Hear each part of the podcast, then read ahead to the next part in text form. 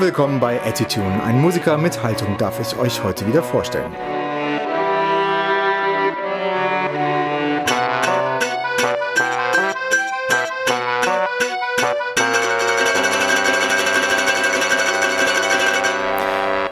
Und sein Name ist seit nicht allzu langer Zeit Mark Canus. Hallo. Hallo, herzlich willkommen. Sein bürgerlicher Name ist Markus Reiser. Und er hat eine ganz erstaunliche musikalische Biografie erlebt mit einigen nicht ganz unbekannten Bandnamen. Dazu später mehr. Sein Instrument war meistens das Keyboard, wenn ich es richtig gesehen habe. Vor einigen Jahren hat er aber ein anderes Instrument entdeckt, ein ganz natürliches. Und damit hat er jetzt als Markanus sein eigenes Album aufgenommen und auch veröffentlicht. Markus, magst du uns kurz erklären, was das für ein Instrument ist und warum du dich dafür begeisterst? Genau, das ist also eigentlich das Hauptinstrument auf dem neuen Album, das ist ein Didgeridoo. Und ich bin zum Didgeridoo-Spielen gekommen durch einen Zufall. Also das gibt in München das Freie Musikzentrum und die bieten, haben damals ein Bauen und Spielen angeboten, einen Kurs, äh, zwei Tage lang. Und ich habe mir gedacht, ach, das ist eigentlich ganz cool, da baut man Didgeridoo und basteln tue ich auch ganz gern. Und dann hat man gleich eins zum Mitnehmen äh, und zum Spielen. Und dann hat man aus dem Bambusrohr ähm, hat man dann, was sehr anstrengend war, das hat drinnen so Platten und die haben, hat man mit so Eisenstäben durchstoßen und hat dann ein Mundstück hingemacht, hat es dann bemalt, das war der erste Abend und durfte man so ein bisschen reinblasen. Der nächste Tag war da, hat man sich dann beschäftigt mit der Technik, so Grundtöne rauszubringen aus diesem Instrument. Und seitdem begleitete ich mich mein, äh, das Didgeridoo, weil es einen ganz anderen Zugang zur Musik gibt als jetzt ein Klavier oder ein Synthesizer. Ich sag mal kurz, woher wir uns kennen. Ich habe Markus zum ersten Mal näher kennengelernt auf einem Nachbarschaftsfest. Wir wohnen beide im selben Wohngebiet in München. Deine Frau und du hatten uns, also meiner Frau und mir, spannende Geschichten erzählt von den Mittelalterfesten und, äh, und von den Problemen, die ihr dann bei den Zollbehörden bekommen habt, weil ihr nicht nur entsprechende Kleidung mittransportiert habt, sondern eben auch Schwerter. Ich weiß nicht, ob du dich erinnerst. Ja, ja, das äh, war, eine sehr, war eine sehr lustige äh, Geschichte. Also das war, also da habe ich jetzt nicht gespielt gehabt, aber wir haben auf den El Fantasy Fair Festival in Holland, die, die gibt es zweimal im Jahr, einmal in Hartzuilens und einmal ähm, in Arsen. Ähm, da habe ich zweimal gespielt gehabt mit Marcanus und äh, dann haben wir gesagt, ach, da fahren wir jetzt mal hin und zeigen das meiner Tochter, weil die so toll ist. Das laufen 10.000, 20.000 Leute, äh, laufen da auf, auf dem Gelände, auf so einem Burggelände, laufen dann verkleidet rum und zwar alle möglichen Verkleidungen. Das ist das Tolle. Also das heißt, dann hat man ähm, Leute, die Fantasy-mäßig verkleidet sind, Steampunk-Leute, mittelaltermäßig. Und da gibt es natürlich auch Sachen zum Kaufen und da habe ich ein Schwert gesehen. Und das fand ich total toll und cool. Und habe ich gesagt, ach, so ein Schwert, das wollte ich immer haben, das kann man super brauchen für, für irgendwas. Und dann ähm, sind wir natürlich, wir waren da mit dem Zug, äh, sind wir hingefahren und dann sind wir von Amsterdam mit dem Zug wieder zurückgefahren und sind wir äh, im Bahnhof in Amsterdam rumgelaufen. Und das Schwert war halt ein bisschen größer als der Koffer. Und das habe ich dann gedacht, naja, wie steckst du das denn rein? Äh, stecke ich es einfach mit der Spitze in den Koffer rein, dann kann ich niemand verletzen. Und dann haben wir so unseren Bahnsteig gesucht und dann war äh, meine Tochter und meine Frau waren gerade ein bisschen, haben nach dem Essen gesucht und dann habe ich zwei Beamte gesehen, habe sie dann gefragt, ach, wo geht's denn da zu dem Bahnsteig für unseren Zug nach Hause? Und dann haben die gesagt, ja, was ist denn das da an ihrem Koffer? Und dann habe ich gesagt, hm, ja, das ist ein Schwert halt. Und dann haben sie gesagt, das ist ja eine Waffe, sie dürfen doch keine Waffe da rumschleppen. Da sage ich, ja, sie hat nicht ganz in den Koffer gepasst. Und äh, ich war natürlich noch verkleidet angezogen, das heißt, ich habe ein bisschen wild ausgeschaut, ich habe wieder verkleidet als einer von Game of Thrones. Und ähm, alles schön schwarz und die Augen waren äh, geschminkt. Und haben gesagt, so geht es nicht, so können sie nicht rumlaufen, das müssen sie sofort abgeben, das, das Schwert. Dann habe ich gesagt, nein, das ist, das ist doch, das ist doch gar, gar nicht so echt. Dann haben sie gesagt, doch, das ist so eine Stahlspitze, das ist gefährlich, ich muss die komplett in den Koffer kriegen. Dann habe ich gesagt, nein, ich krieg's nicht rein. Und dann sind aber meine ähm, zwei Mädels gekommen und haben sie schon gesehen, ah, es ist eine Familie, ist also kein Terrorist, der irgendwas anrichten will. Und dann haben sie, haben sie es erlaubt, dann musste ich es andersrum reinstecken, dass es mit der Spitze raussteckt, weil sie gesagt haben, sonst könnte es ja jeder beliebige Politik einfach rausziehen und damit Unfug machen, also auch wenn ich keinen Unfug machen will. Und das war eigentlich eine nette Geschichte und meine, äh, meine zwei Mädels haben gesagt, warum sprichst du denn genau zwei Polizisten an und suchst diesen Bahnsteig? Aber ich durfte es dann mitnehmen, also Gott sei Dank. Also gut, ist schon ein paar Jahre her. Insofern habe ich halt Zollbehörden mit in Verbindung gebracht mit der ganzen Geschichte. Ähm das waren vielleicht auch Zollbeamten. Also mein Gott, in Amsterdam laufen natürlich alle möglichen schon, aber haben auf jeden Fall eine Uniform gehabt. Und was ich jetzt auch noch durchgehört habe, du hast dich auch da schon Markanus genannt, ne, wenn du aufgetreten bist. Genau, also Markanus gibt es eigentlich schon seit fast zehn Jahren jetzt. Okay. genau. Ja gut, aber trotzdem in deiner musikalischen Biografie ist das natürlich jetzt nur ein Teil. Ne? Die ist ja ein bisschen länger, wenn ich jetzt mal so Genau, also geht schon ganz, ganz, ganz lange. Soll ich ein bisschen was erzählen? Nee, nee, ich frag dich gleich. Frag, fragst mich dann, okay, gut. Ja, später mehr dazu, auch zu deiner Begeisterung für das Mittelalter. Ich habe selbst überlegt, ob man sagen kann, dass du sowas auch wie Haltung hast, was ja so ein bisschen auch das Motto von diesem Podcast ist. Ja. Ähm, du machst ja keine großen politischen Aktionen nebenbei oder versuchst auch nicht auf andere Art und Weise die Welt zu retten, sage ich jetzt mal. Aber ich fand am Ende schon, dass man sagen kann, dass du zu dir stehst, zu deiner Leidenschaft fürs Mystische, sage ich jetzt mal. Äh, berichtige mich, wenn ich was Falsches sage. Und auch quasi symbolisch für dieses Instrument äh, Didgeridoo irgendwie auf eine Art und Weise. Aber vielleicht sehe ich das auch grundsätzlich falsch deswegen an dich meine Leitfrage, wie wichtig ist aus deiner Sicht als Musiker, als Künstler im heutigen sozialen und politischen Umfeld auch Haltung zu zeigen? Also Haltung finde ich was sehr Wichtiges und wie du schon gesagt hast, es muss nicht unbedingt politisch sein, aber was ist Politik? Also für mich, für mich ist Haltung, wenn ich auf der Bühne bin, ist ähm, Toleranz zu zeigen und auch zu zeigen, ähm, ja, dass ich die, die, die, Kraft habe und auch auf der Bühne zu stehen und anderen Leuten zu zeigen, äh, man kann Musik machen, man kann andere Leute begeistern und ähm, bei mir bei der Platte sind ja verschiedenste Instrumente da. Also das heißt, ähm, sowohl Naturinstrumente wie das Didgeridoo, als auch jetzt die ganzen Synthesizer sind inzwischen alle synthetisch, sind keine echten Synthesizer mehr, was ich früher alles gehabt habe. Aber ich habe vor jedem ähm, vor jedem Instrument entsprechenden Respekt. Und, und wenn ich spiele, äh, dann akzeptiere ich dieses Instrument und spiele mit dem Instrument. Und ich denke mal, dass es auch rüberkommt, dass es die Leute auch sehen. Und deshalb ist es auch eine glaubwürdige Musik. Also das, äh, das ist eine Überzeugung von mir, wenn ich die Musik mache. Da ist nichts gespielt, sondern das, das bin ich, der da auf der Bühne ist. Auch wenn ich schon verschiedene Bands gehabt habe mit verschiedenen Stilrichtungen. Aber das ist immer, also bin ich und die Toleranz ist da, dass ich also alle akzeptiere, Musikrichtungen und auch Leute, die jetzt da sind aus verschiedenen Genres.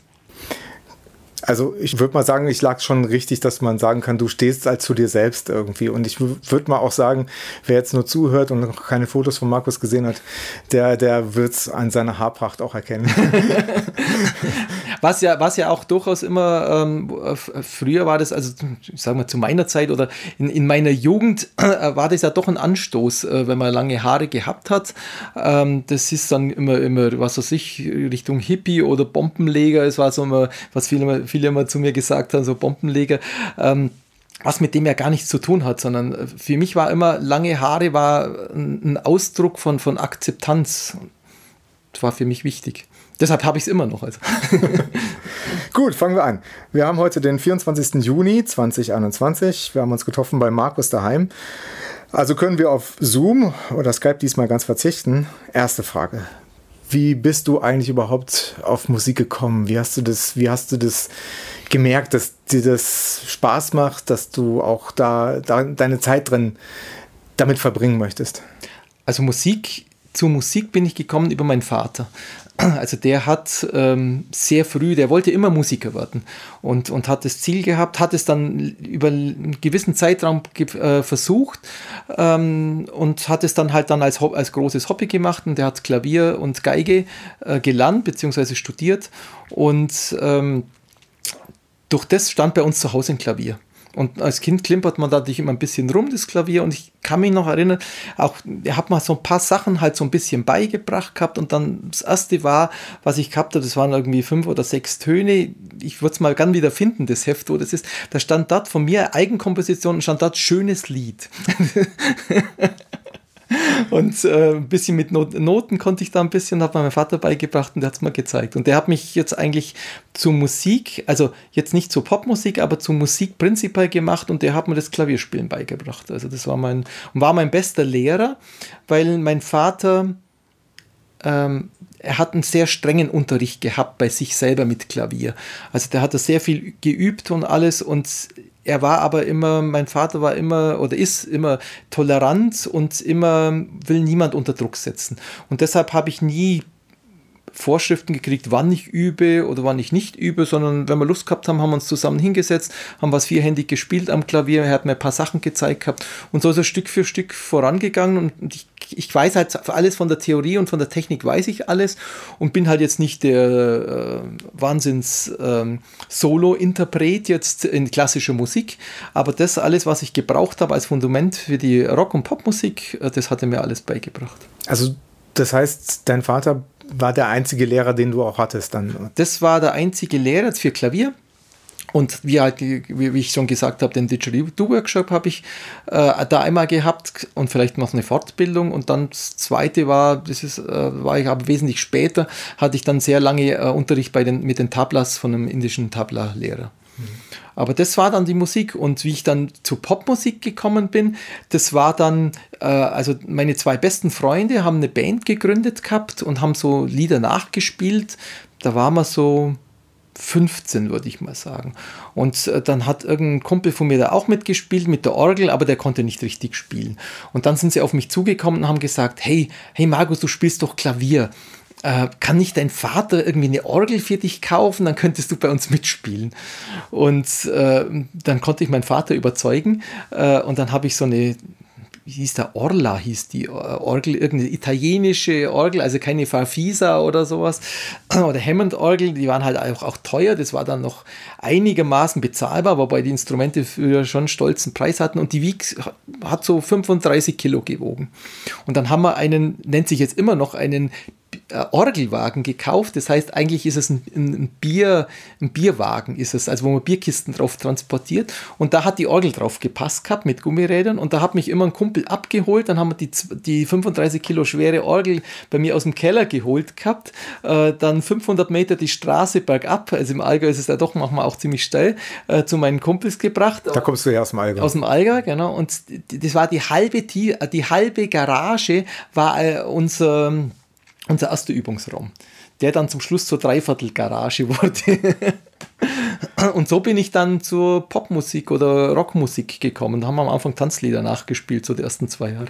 Gab es da irgendwie so einen Moment, wo du sagen würdest, da, da hat es dich gepackt irgendwie, wo, was weiß ich, ein Song irgendwie oder ein Live-Konzert irgendwie von einer anderen Band oder was auch immer?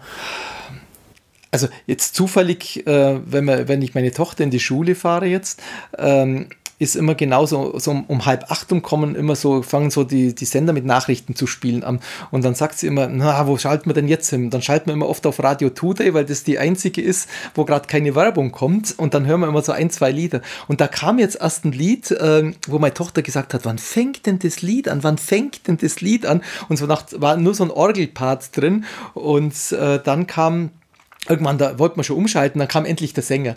Und dann habe ich gesagt, hey, das Lied war auch eins von meinen ersten, wo ich da gespielt habe. Ähm, und ich weiß aber nicht mehr, wer das war oder sowas. Aber das sind so, so Momente, also was für mich so beeindruckend war von der Musik, was ich gehört habe, wo mein Kumpel damals von Alan Parsons Project die erste ähm, LP ausgeliehen hatte, ich dann auf Kassette aufgenommen habe. Und das war für mich natürlich, war natürlich sehr Synthesizer-lastig und, äh, und auch orchestral natürlich und da war ich nur noch begeistert. Und dann das nächste war so an Bands, wo ich so, so gesagt habe, das möchte ich eigentlich, so möchte ich spielen, das war dann Supertramp. Also, genau. Okay. Ähm, eine Band in den 90ern, mit der du gespielt hast, war ja Heinrich Beats the Drum.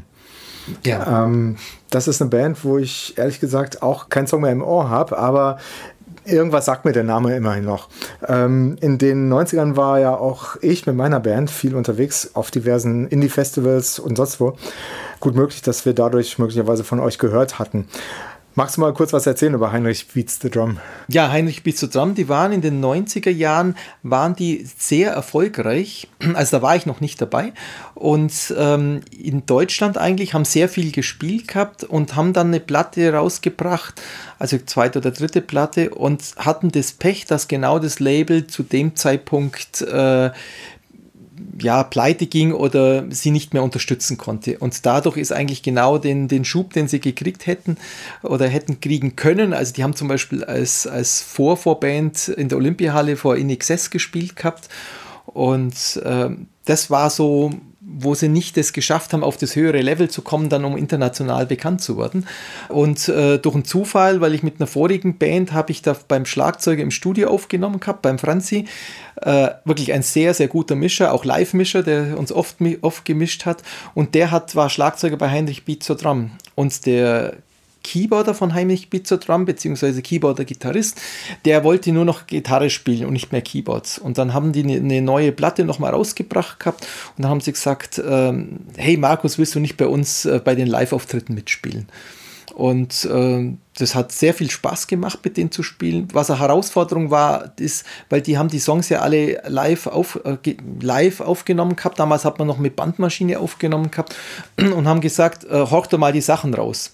Und die haben natürlich viel gesampelt gehabt und alles. Und da musste ich teilweise aus den Einzelspuren Sachen wieder raussampeln, um überhaupt an die, Samp an die Sounds hinzukommen, äh, was ein Wahnsinnsaufwand war. Und damals ein Sampler war auch ganz schwierig zu haben. Also ich habe damals den SY99 gehabt.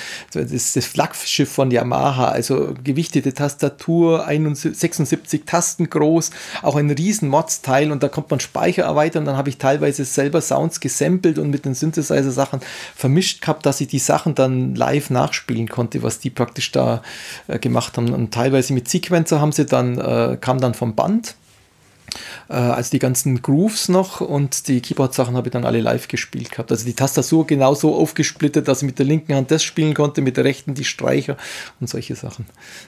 Okay. Das, das, war aber ein tolles Erlebnis. Ähm, und äh, dadurch habe ich auch noch den, äh, den Dieter kennengelernt gehabt. Weiß ich nicht, ob du danach auch noch da drauf kommst. Der, der Sänger natürlich, mit dem ich danach äh, noch eine Band gegründet habe. Ja, aber du hattest aber auch noch eine andere Band gehabt. Also die, ich glaube, du meinst eine Band, wo ich dann gleich nochmal bezüglich des Namens nochmal drauf kommen werde, ja. ähm, der so ein bisschen Fragen aufgeworfen hat, aber später mehr dazu. Ähm, aber ich, ich meine, ich hätte auch gelesen, dass du dann 96, glaube ich, ungefähr mal einen Preis gewonnen hast, eben auch mit einer Band, die mir jetzt gar nichts gesagt hat. Ja, das war meine erste Band, wo ich nach München gekommen bin. Das war Beyond the Pleasure. Ähm, das war so 80er Jahre Synthie-Band, sage ich jetzt mal, nicht so Rockband-mäßig.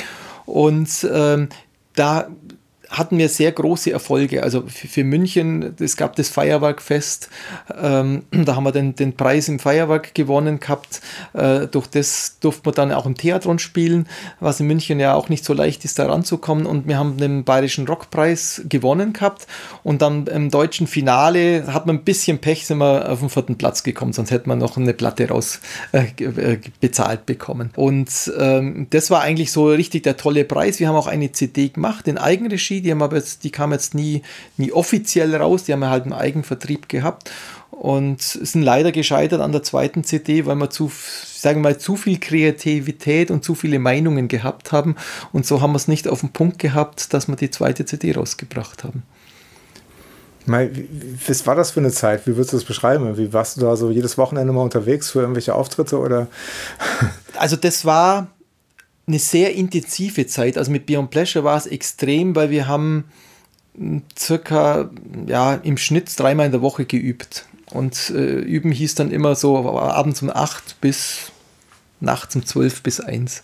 Also wir haben da sehr viel und die Songs sind eigentlich im Übungsraum entstanden. Also es hat keiner sich hingesetzt und gesagt, hab das und das möchte ich machen, sondern wir haben wirklich gemeinsam die Songs äh, entwickelt, Ideen entwickelt, dann ja, ähm, der Sänger hat halt dann die Texte zu Hause ausgearbeitet, aber sehr viel zusammen gemacht. Also äh, was sich später sehr viel auch geändert hat äh, bei mir, auch von der Vorgehensweise, wie man Musik macht, weil man braucht sehr viel Zeit dazu. Aber es war natürlich auch, dass, dadurch waren wir, also es war eine Familie, wir sind danach, wir sind zusammen weggegangen an den Wochenenden. Also man hat eigentlich, wir haben, was habe ich von meiner Freizeit, würde ich sagen, 80 Prozent nur mit der Band verbracht. Also sowohl im Übungsraum, bei den Auftritten. Ähm, es war eine sehr schöne Zeit, muss ich sagen. Also ähm, habe leider jetzt fast keinen Kontakt mehr zu den Leuten. Wir wollten beinahe ein Revival starten, aber wir haben die Leute nicht mehr zusammengekriegt, weil die natürlich jetzt auch nicht mehr in München sind, alle. Nach Heinrich Pizza Drum kam ja eine andere Band äh, mit einem Namen der auf den ersten Blick aussieht, als würde er für eine Abkürzung stehen oder sowas. Ja, so IFF, so wie, wie ISS oder sowas. Was, was steckt dahinter? Was ist das für ein Name? Wie spricht man den aus? Ja, IF. Also IFF, IF. Ähm, es war schwierig, äh, oder wir haben uns überlegt, welchen Namen wollen wir uns geben. Ähm, die, die, die, die Band habe ich mit dem äh, Sänger von Heinrich Bitz zu Drum äh, ähm, gegründet. Und damals, ähm, wo man Heinrich Bitz zu Drum gegründet hat, war das in, lange Namen zu geben. Also es gab, äh, was, wie ist es, Band in a Box gab es in den 80ern, fast Sätze haben die Namen gehabt. Und dann haben wir gesagt, wir wollen diesmal einen ganz kurzen Namen. ganz kurz, dann haben wir gesagt, IIF nehmen wir. Ähm, und da haben wir gesagt, ja, IF, das, da meint jeder, das heißt if, äh, also das englische if. Und ach, dann nehmen wir zwei, nehmen wir IFF. Das ist, hört sich cool an, man kann ein schönes Logo draus machen, es passt überall drauf und so sind wir dann auf if gekommen. Äh, als wir den Namen festgelegt haben, die Platte rausgemacht haben, dann haben wir so mal nachgeschaut, was die Abkürzung bedeuten könnte. Und es war dann ganz interessant, weil es gibt wirklich Abkürzungen, die IFF heißen. Und was bedeuten die? Ich weiß es nicht mehr, was das war. Also wir haben bloß gesehen, in, in München bei, in so einem Containerbereich gab es ganz viele Container, wo auch IFF drauf gestanden ist. Da haben wir damals sogar echt ein Bandfoto damit gemacht gehabt. Und äh, eigentlich ein kurzer, kurz, dass jeder aussprechen kann, dass es überall drauf passt auf dem Plakat, das war eigentlich so das Ziel.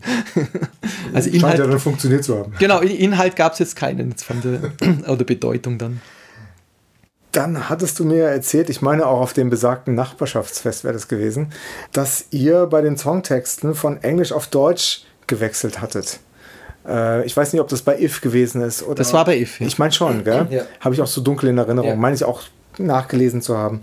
Äh, wie kam es denn dazu und aus welchen Gründen habt ihr das gemacht. Genau, also die, die erste Platte, die wir rausgebracht haben, die ist auch veröffentlicht worden. Die haben wir auf Englisch gemacht gehabt, weil wir haben uns nicht groß Gedanken gemacht gehabt, wie äh, in welcher Sprache wir das machen wollen. Das war halt einfach normal, dass man in Englisch was macht. Und zu dem Zeitpunkt ist halt auch ein bisschen vorher ist auch so die neue deutsche Härte ist immer mehr ins Gespräch gekommen. Und dann haben wir eigentlich gesagt, ja, und zwar damals war war der Bush, glaube ich, in, in Amerika, war auch Präsident, äh, was wir nicht so ja, nicht so spannend fanden und haben gesagt, warum müssen wir in der Sprache singen, äh, singen wir doch lieber in der Muttersprache. Also in Deutsch, es kann jeder verstehen und es hat auch eine gewisse Härte, also zu, zu, es war ja ziemlich äh, Rockmusik, was wir gemacht haben, ein bisschen härter. Und äh, der Übergang war sehr schwierig, weil man natürlich erstmal, der Sänger hat dann die Texte äh, vor den Liedern erstmal auf Deutsch übersetzt, was nicht unbedingt eins zu eins funktioniert, weil man muss es ja noch singen können, die Texte. Und ähm, dann ist er auch, der Dieter ist dann oft gesagt, ich fühle mich eigentlich wohl in Deutsch und hat dann auch ganz tolle Lieder, die leider nicht mehr, die mal live gespielt haben, aber leider haben es nicht mehr auf eine Platte geschafft. Also eine auf so eine Single noch, Königin der Nacht, aber ja, der hat dann gesagt, Deutsch ist super und zwar auch gut. Also es ist gut angekommen. Wir waren sehr zufrieden damit. Ich wollte meinen, wie haben so die Fans reagiert? Was gab es dafür für eine Resonanz? Das war eigentlich positiv. Also wir, wir, wir waren überrascht, ähm, wir sind gut angekommen und was halt natürlich die Möglichkeit gegeben hat, äh, dass es ja mehr eine Szene gab in Deutschland, äh, die jetzt ähm, also auf diese, auf diese deutschen Texte auch steht. Und ähm, die, die, Resonanz war gut. Wir konnten natürlich dann auch mit anderen Bands zusammenspielen. In Deutschland gibt es ja einige Bands, die sowas machen. Ähm, und wir waren zufrieden, haben gesagt, warum, warum singen eigentlich deutsche Bands Englisch? Haben wir dann öfters die Frage gestellt, warum eigentlich? Man hat die Muttersprache ist Deutsch, warum drücken wir uns nicht in Deutsch aus? Und dann sonst versteht es eigentlich niemand. Und ja. Hm. Ich muss aber erkennen, äh, dass wir mit unserer Band damals, wie auch heute noch, auf Englisch texten und singen. Aber ich muss zugeben, es ist manchmal einfach ein bisschen einfacher, wenn man so auch so bedenkt, auf Englisch sind halt so manche Probleme nicht wirklich vorhanden, wie zum Beispiel der oder die, die ganze Gender-Geschichte, die, die kommt da nicht so wirklich vor. Insofern fühle ich mich da ehrlich gesagt so ein bisschen wohler beim Englischen. Aber sei es drum. Ne? Ja, es ist, ist, auch, ist natürlich auch manchmal leichter in Englisch, äh, weil es gibt einfach Floskeln, die jeder schon kennt. Äh, und dann macht man sich nicht so oft Gedanken und benutzt es dann einfach. Jetzt in Deutsch, äh, wenn man, da hören die Leute dann doch oft genau hin. Also da muss man dann schon, schon aufpassen. Ich habe mal ja in Radiointerviews reingehört, die auf eurer Wikipedia-Seite von IF verlinkt sind. Und da erzählen ja zwei von deinen Bandkollegen auch inhaltlich was über einen Song und dessen Aussage. Das war, glaube ich, noch ein älterer Song auf Englisch, wenn ich es richtig in Erinnerung habe. Da ging es um den Irakkrieg yeah. unter George W. Bush. Äh, und der kam da nicht besonders gut weg. Hast du auch dahinter gestanden, was, was da gesungen wurde? Hast du den Text dann vorher erstmal in Anführungsstrichen abgenommen oder sowas? Oder ähm, als jemand, der jetzt nicht selber Texte schreibt, oder warst du da auch involviert? Nee, also die Texte hat damals der Dieter Saplitsch geschrieben. Die Texte haben wir natürlich durchbesprochen. Ähm, bei mir ist es so, dass ich die Texte sind, stehen bei mir im Hintergrund bei der Musik. Also bei mir ist es die, die, die Melodien, äh, in die ich verliebt bin. Und ähm, wir wussten natürlich schon, was für Aussagen die hat, aber die Aussagen waren im, im Endeffekt vom Sänger, äh, dem seine Meinung und dem seine Vorgaben. Äh, und äh, wir haben natürlich, äh, wenn er jetzt Dinge gesungen hätte, hinter denen wir nicht gestanden wären, dann hätten wir es auch nicht gemeinsam veröffentlicht. Hm. Dann habe ich auf YouTube mal ein Video gesehen, wo du für If Didgeridoo spielst. Wie kam es denn dazu? Ja, also hatte ich schon einige Jahre Didgeridoo gespielt gehabt und ähm, dann war die Idee, ich weiß jetzt nicht, ob das bei dem Video ist, auf jeden Fall haben wir gesagt, wir machen mal einen Song auf, auf ähm, mit dem Didgeridoo. Aber mein Haupt-Didgeridoo ist jetzt in B ähm, und da waren die Gitarristen nicht unbedingt begeistert davon. Und dann habe ich gesagt, okay, ich schaue mal, ob ich irgendein Didgeridoo mal in E bekomme. Und äh, dann, dann, hatte ich Glück, äh, dass ich über kurz und fündig war damals eine Zeitschrift, äh, wo man halt gebrauchte Sachen kaufen konnte, hat jemand ein Didgeridoo verkauft. Äh, übrigens, die Geschichte gibt es auch gerade, ist zufällig, es ist wirklich Zufall, habe ich es gerade so ein bisschen äh, auf Instagram gepostet für Marcanus, weil ich gerade meine einzelnen Didgeridoos vorstelle und das habe ich gerade das E-Ditch äh, vorgestellt und ähm, das habe ich äh, gebraucht gekauft gehabt von einem äh, jungen Mann, der in Australien war und das Didgeridoo für einen Kumpel mitgebracht hatte und der hatte aber keine Ahnung äh, mit Didgeridoo spielen. Ähm, und sein Kumpel hat gesagt, da kriege ich keinen Ton raus, das ist total blöd. Und ich habe das dann angehört und gesagt, super, habe ein Stimmgerät mitgenommen gehabt, auf E passt, äh, wunderbar. Und das ist wirklich ein ganz tolles Didgeridoo, also wirklich auch noch äh, aus Termiten aus, mit von den Termiten ausgehöhlt gehabt, nicht, äh, nicht irgendwie industriegefertigtes, durchgeschnittenes, zusammengeklebtes Dich, sondern aus Eukalyptus von den ähm, Termiten wirklich ausgehöhlt, noch ein bisschen nachgearbeitet und es ist unglaublich schwer, obwohl es kurz ist. Und da haben wir gesagt, das ist doch super, da machen wir einen Song. Und dann hat der äh, Dieter einen Song dazu gemacht gehabt mit dem Intro, wo ich praktisch am Anfang eine längere Zeit Didgeridoo spiele. Und das haben wir dann auch verwendet äh, beim Auftritt, so als, als Intro zum Einstieg, da, dass ich ganz alleine am Anfang mit dem Didgeridoo ein Solo mache und das dann übergegangen ist äh, in, in den Song. Und das war natürlich von dem eine Herausforderung, weil ich bei dem Song, das wäre ein bisschen langweilig gewesen, wenn ich nur Didgeridoo gespielt hätte. Äh, dann musste man was einfallen lassen, wie kann ich da Didgeridoo spielen und Keyboards gleichzeitig.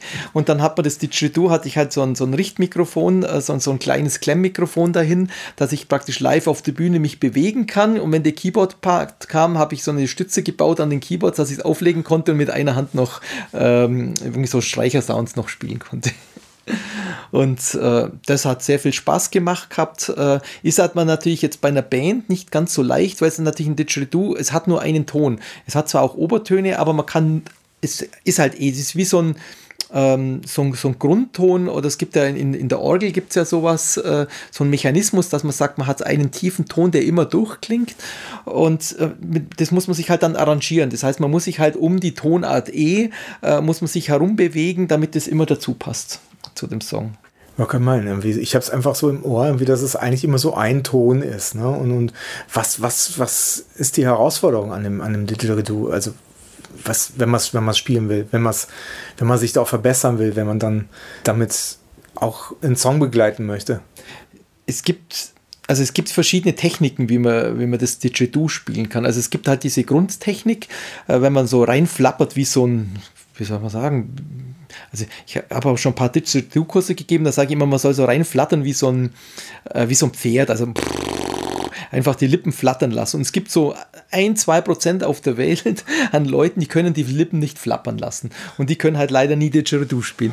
Und alle anderen können es probieren. Und das ist diesen, mit dem schafft man diesen Grundton, ähm, der immer kommt. Und dann ähm, gibt es die Möglichkeit, über Lippenanspannung Obertöne hinzuzubringen in das Didgeridoo rein. Das heißt, es kommen höhere Frequenzen mit dazu. Grundton ist E, aber es kommen immer höhere Frequenzen mit dazu und dann kann man zusätzlich noch die Stimme mit agieren, die man entweder tief reinsingt, dann gibt es ein, ein kräftigeres Klanggewölbe oder man, man, man macht, also was man halt viel kennt, ist eigentlich diese, diese Schreie mit der Kopfstimme. Also. Das, ähm, das sind so Dinge, wo man dann auch rhythmisch betonen kann in der Band ähm, weil das Didgeridoo ja nicht alleine spielt, dann hört man diese dezenten Sachen nicht ganz so raus, dann kann man über solche Effekte ähm, kann man noch ähm, sehr viel Variation reinbringen zu diesem Grundton. Und mit der Gesangsstimme, da kommt aber jetzt keine Melodie dazu, oder? Ähm, das Tolle ist, ähm, sage ich auch über, wenn ich so einen Kurs gebe, äh, das ist, ähm, wenn man zum Beispiel also man kann alles reinsagen ins, ins Didgeridoo, was man möchte. Bestimmte Worte sind natürlich schwieriger, also gerade wo die Lippen dann zusammenprallen und, und dann vielleicht der Ton abbricht. Aber das sage ich immer, wenn jemand zum Beispiel schlecht drauf ist oder total wütend ist, dann soll das Didgeridoo schnappen und es reinschreien. Dann klingt es plötzlich toll und man, man, kriegt seine Wut oder was man innen angestaut hat, kriegt man raus und es läuft in das Didgeridoo rein. Hinten kommt was, was sehr Angenehmes, kommt dann raus. Also man kann alles, alles sich überlegen. Manchmal sind es halt so Riffs, die man sich überlegt, also Digidogger, Digidogger, Digidogger, dass man sowas reinsagt oder so zum Beispiel den Kakadu, Kakadu, Kakadu, Kakadu, wenn man das in Kopfstimme reinmacht, Kakadu, Kakadu, Kakadu, Kakadu, Kakadu. Und ähm, ja, wenn ich das mit dem Didgeridoo vorspielen würde, dann wird man plötzlich das gar nicht mehr so erkennen, sondern ähm, das klingt dann so, wie man es halt kennt beim Didgeridoo. Du kannst natürlich gerne machen, wenn, wenn du eins da hast, aber und wenn es die Nachbarn erlauben. ich, ich, kann schon schnell was reinspielen. Soll, schnell, soll ich schnell reinspielen? Also, wenn es kein großer Aufwand nee, ist? Nee, ist kein großer Aufwand.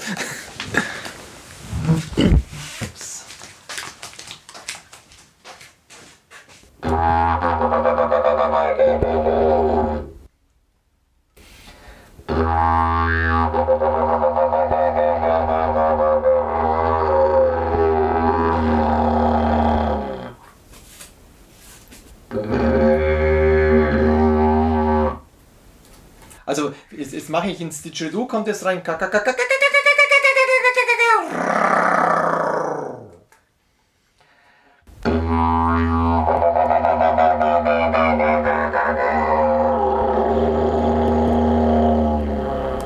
wenn man jetzt wirklich einen Satz rein sagt, zum Beispiel, heute ist ein wirklich ein blödes Wetter, ich möchte doch, dass es nicht mehr regnet, ich möchte, dass die Sonne scheint.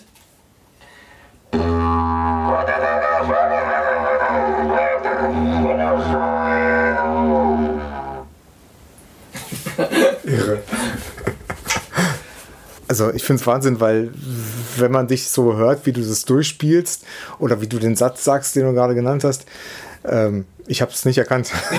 nee, das ist eigentlich das Tolle. Und das ist halt eine Technik, Schreie reinzuladen. Dann gibt es natürlich Techniken, ähm, wo man sehr viel mit, mit Zwerchfallatmung äh, rhythmische Elemente reinbringt, also über Luftstöße. Man kann Luft, Luftstöße so schnell reinbringen, dass sie praktisch sich innen stauen und wieder zurück in den Mund kommen und dann wieder nach draußen gestoßen werden. Das heißt, man kann doppelt so schnell dann spielen, als man könnte. Also als wenn man es normal äh, Laute reinmacht. Und was ganz modern ist, was jetzt aber nicht mein Stil ist, dass man so, so wenn jemand so Beatbox-mäßig äh, Stimmen macht, das kann man inzwischen auch mit dem Didgeridoo machen. Ist auch so eine eigene Sparte geworden, wo so Techno-Musik mit Beatbox äh, verwendet wird.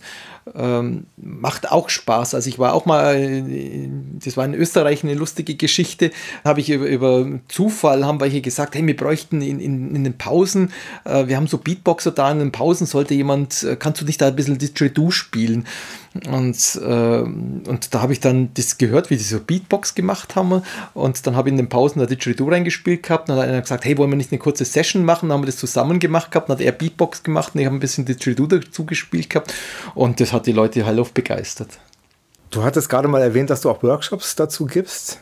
Ja, so oft war das jetzt nicht der Fall, aber wenn es sich immer wieder ergibt, also ich mache das gerne, weil ich es schön finde, anderen Leuten äh, dieses Instrument näher zu bringen. Und ähm, einmal war es auf dem Tollwood Festival, wo ein Musikgeschäft gesagt hat, hey, wir, wir bräuchten jemanden, der mal so einen, so einen kurzen äh, Kurs macht, äh, von, von, wie lange hat das gedauert? Eine Stunde, so, so einen Einführungskurs, dass die Leute überhaupt mal wissen, was, was los ist, wie, wie funktioniert das mit dem Didgeridoo. Ähm, dann war das mal im, im Firework, habe ich mal einen Kurs gegeben mit einer, mit einer Bekannten zu, zu, zusammen äh, für Jugendliche und das macht einfach Spaß, Leuten ähm, das beizubringen. Also auch so kurz zu erzählen, die Geschichte vom Didgeridoo, wo es herkommt, äh, welche Spieltechniken es gibt, was man machen kann. Und es gibt halt ganz einfache Möglichkeiten. Also ich verwende dann immer, dass ich zum Baumarkt gehe äh, und da einfach ein, ein, Plastikrohr, ein flexibles Plastikrohr hernehme, ähm, das in einer gewissen Länge, 1,20 Meter abschneide. Das ist nicht teuer und das kann man den Leuten gleich mitgeben. haben sie was daheim zum Üben und das kann man biegen und direkt ans Ohr hinhalten. Dann hört man auch auch, was man spielt. Was nämlich auch nicht leicht ist, wenn man spielt, kommt der vorne der Ton raus, der ziemlich weit weg ist. Das heißt, man kriegt es gar nicht mit am Anfang, was man an, an Obertönen oder so alles gestaltet. Also oft spiele ich auch gegen eine Wand, um das besser zu hören beim Üben. Ähm, und das ist eigentlich toll, also das, diesen jungen Leuten das beizubringen. Also das, das, das letzte war in einem Musikzentrum, äh, da, da war ein Vater mit seinem Sohn da, der Sohn war noch ganz jung, der, der, der hat es eigentlich gut gemacht gehabt, Vater hat sich schwerer getan. Und also ich hoffe, dass, dass sie weitermachen mit dem Didgeridoo. Ähm, wie ist es dann weitergegangen? Also If hat irgendwann mal, glaube ich, aufgehört, dann nochmal regelmäßig zu spielen oder zu produzieren. Was kam denn danach? Genau, also wir haben eigentlich, wir waren dran, ähm, eine, eine neue Platte aufzunehmen mit deutschen Songs und äh, haben dann auch jetzt zum Beispiel mit äh, wirklich eine Single gemacht mit dem Eisbrecher ähm, äh, Alex und der Alex Weselski von Eisbrecher. Die sind ja ziemlich bekannt in Deutschland und äh, der hat bei, äh, bei dieser Single, bei Königin der Nacht, ist er öfters bei uns auch mit aufgetreten bei dem Song. Das hat richtig Spaß gemacht. Wir haben auch als Vorband äh, von Eisbrecher äh, damals gespielt gehabt. Aber wie es so ist immer bei der Band, wie ich oft jetzt erlebt habe, die erste Platte kriegt man raus und bei der zweiten Platte ist man zu kritisch, ähm, man, man schafft es nicht auf den Punkt zu kriegen vielleicht und äh, das ist dann so im Sande verlaufen leider. Also das ist, die Energie ist, ist leider verloren gegangen und dann haben wir gesagt gehabt, nee, stoppen wir das Ganze und wenn wir mal wieder Lust haben, spielen wir vielleicht, aber hat sich leider nicht weiterentwickelt. Nur kurz zur Erklärung, woher die Geräusche kommen es hat gerade gedonnert und es regnet gerade etwas. Also falls ihr gerade irgendwo am See liegt und die Sonne genießt. und falls es zu Verwirrung gesorgt haben sollte, das ist die Erklärung. Ja, du bist aber trotzdem beim Didgeridoo geblieben, gell? Nein, ich habe auch parallel dazu, zu IF habe ich eine äh, neue Band, eine Percussion- äh, und Didgeridoo-Band gegründet. Äh, waren wir dann zu dritt und äh, zu zweit mit dem Didgeridoo und einem Percussionisten und haben gesagt, das war dann wirklich alles handgemachte Musik, also keine Loops, keine synthetisch erzeugten Klänge, äh, wirklich handgemachte Musik und ähm, da was das Besondere an dieser Band war, ist, dass wir Songs gespielt haben.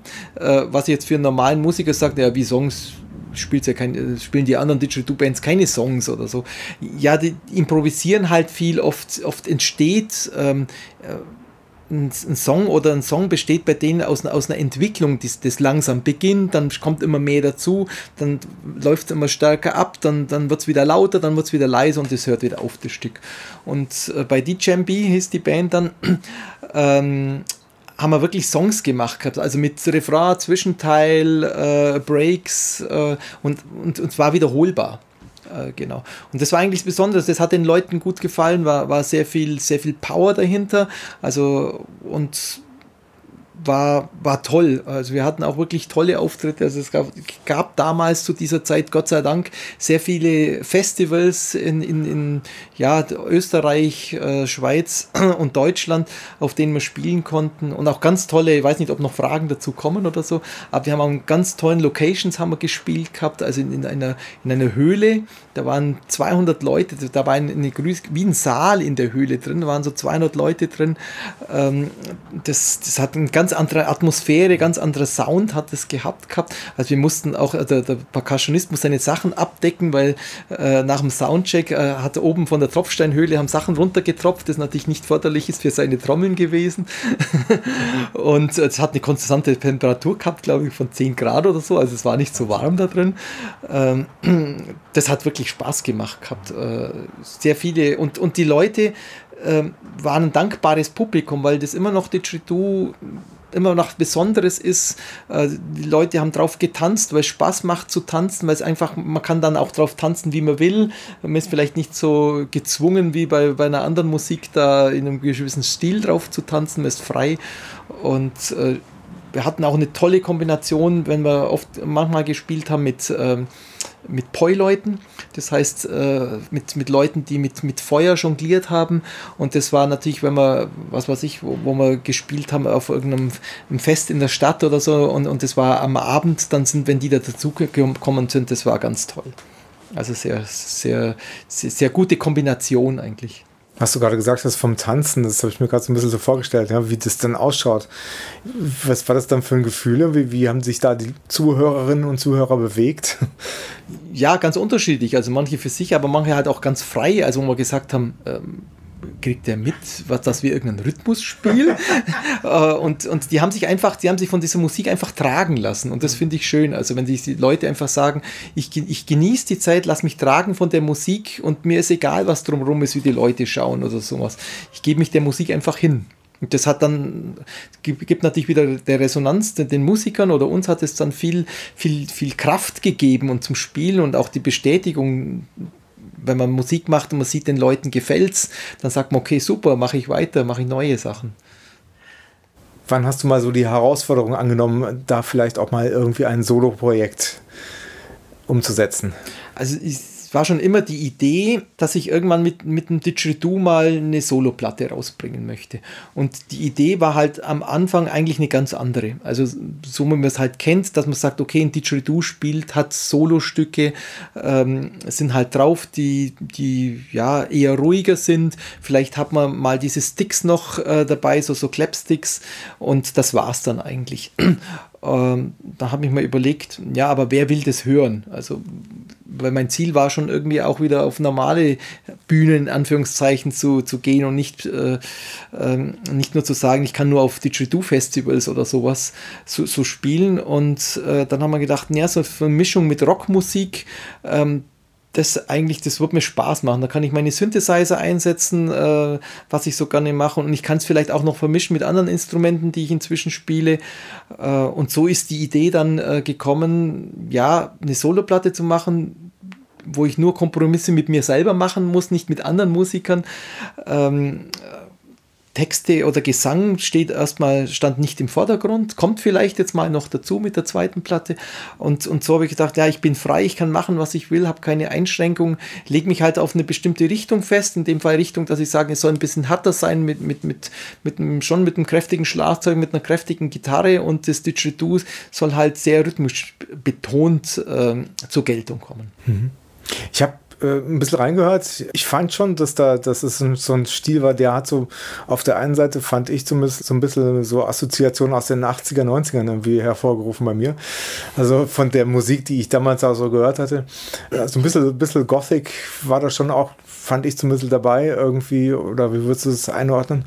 Ja, das, sag mal so, die Wurzeln, die Wurzeln sind immer da, die man hat. Und bei mir, ich bin halt mit, mit, mit Popmusik und Wave-Musik oder, oder diese Waver damals und, und, und Goths. Ähm, ich war jetzt nicht in dieser Szene drin, aber an der bin ich so die war immer, immer mit präsent, dieses, dieses, diese Szene und diese Musik oder The Cure zum Beispiel, äh, Bands oder auf der anderen Seite dann wieder Pop-Bands wie, wie Eurythmics äh, oder Depeche Mode. Äh, das sind einfach Dinge, die, da kommen Melodien vor, die berühren mich. Und äh, das versuche ich halt auch. Also wenn, wenn ich was komponiere, dass ich äh, sage, ich suche mal Melodien, die mit dem Rhythmus kombinierbar sind und das denke ich mal, da hört man auch raus ich finde so auf diese Zeit, so 80er, 90er, da, das passt ja letztendlich auch so, so mit so, so ähm, ja, mit so einer Leidenschaft für Mittelalter-Themen oder ähnliches. Inwiefern warst du da oder bist du davon begeistert? Ich, ich finde es immer toll, also ich war selber nie in dieser Szene, aber ich finde es toll, wie sich, ähm, also ich habe meinen Arbeitskollegen gehabt, der, der immer bei diesen, bei dieses, die, die so Wettkämpfe machen, wo sie den ganzen Wald mieten und gegenseitig Szenen aufstellen und da solche Kämpfe machen. Und ich war, bin immer begeistert, wenn sich Leute da nächtelang irgendwelche Rüstungen zusammenbauen, ähm, sowas. Äh, wenn ich die Zeit hätte, wäre ich da sicherlich auch dabei. Mir ist halt die Musik jetzt steht bei mir im Vordergrund. Und, aber das ist äh, auch eine dankbare Szene, weil das ist, ist eine Szene, die auch offen ist äh, denke ich mal, für, für, für, verschiedenste Sachen. Und ähm, es, es hat auch dieses, ich finde, dieses Mystische ähm, und diese Kombination mit, finde find ich halt toll, diese Kombination mit Zukunft oder Steampunk zum Beispiel, die ja dann auch was vermischen mit diesen ganzen Sachen. Also, wenn alles nur in eine Richtung geht, das finde ich immer also für mich ist es langweilig oder dann vielleicht zu verbohrt und ich finde immer diese Mischungen, also wenn man sagt, man nimmt noch mal was dazu oder verbindet es mit was anderem, das finde ich immer eine ganz spannende Geschichte. Dann nochmal zu deinen Live-Auftritten. Du hast ja eine Partnerin, die dich ab und zu mal begleitet, gell? Ähm, also, wenn ich live, als Marcanus live auftrete, das war die Idee, wo man gedacht hat, ja, wenn ich jetzt mit dem Didgeridoo spiele, live, habe ich wenig Möglichkeiten, mich zu bewegen. Also ich habe so einen speziellen Ständer, wo ich das Didgeridoo drehen kann, wo ich mir ein bisschen noch bewegen kann, aber ich bin nicht wie, wie ein Gitarrist, der, der kann posen oder sonst was. Und als Didgeridoo-Spieler kann ich mal, viele machen so typische Handbewegungen, wo sie meinen, da können sie den Rhythmus bewegen. Äh, meist da sehr eingeschränkt. von diesen Sachen haben wir gedacht, okay, was könnte, äh, was könnte jetzt von der Optik her, was könnte die Leute begeistern, was könnte die dazukommen? Und äh, da bin ich dann äh, auf diesen Gothic Belly Dance gestoßen äh, das eine ganz tolle Szene ist, äh, wo, wo die Leute halt nicht bloß Bauchtanz machen, sondern sich da wirklich äh, unterschiedlichste Kostüme machen. Da gibt es auch verschiedene Mischungen mit Tribal Dance und alles Mögliche. Und da bin ich auf Zufall auf die, auf die ähm, Charades gestoßen. Also ist ja Künstlername die von der Martina. Ähm, und das ist eine ganz tolle Kombination. Das Tollste war auch unser erster Auftritt, äh, den, den, den, wir hatten. Äh, wir hatten uns nämlich vorher kein einziges Mal gesehen live. Also das heißt, wir haben uns ausgetauscht gehabt, äh, haben das Programm festgelegt gehabt. Sie hat ja meine Musik gehabt ähm, und äh, beim Auftritt haben wir uns das erste Mal gesehen gehabt. Also das heißt im Endeffekt beim Soundcheck, das war unser erstes, äh, unser erstes Kennenlernen und äh, die Chemie passt und äh, das ist super. Also das, wir sehen uns eigentlich hauptsächlich zu Auftritten.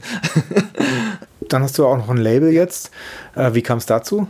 Das ist eigentlich ähm, der Christoph vom BSC Music, es ist eigentlich ein alter Bekannter von mir. Also äh, damals, als man, ähm, der hat bei Heinrich Bezzo Drum, die haben die Platten schon rausgebracht und als wir bei If, äh, da habe ich ihn das erste Mal kennengelernt gehabt, als wir mit If die Platte rausgebracht haben, da war er begeistert von den Geschichten.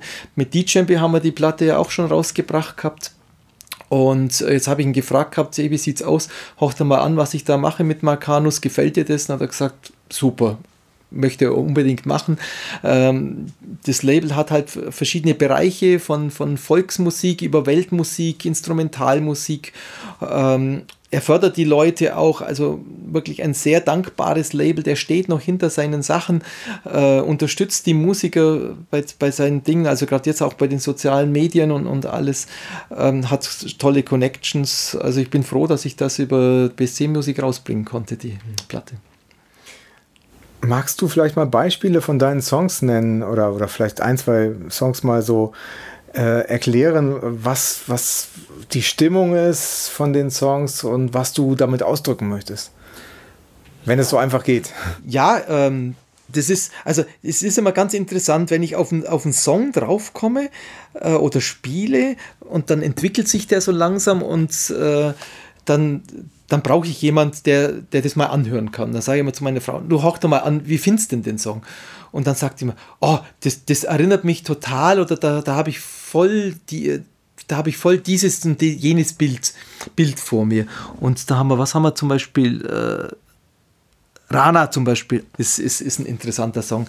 Ähm, das, äh, da kommt jetzt kein Didgeridoo vor, da spiele ich mit den Tablas, mit den indischen. Und da hat sie gesagt, das erinnert mich irgendwie an einen Frosch. Und dann haben wir so eine zusammen so, so, so eine Fantasie entwickelt, was könnten da dahinter liegen?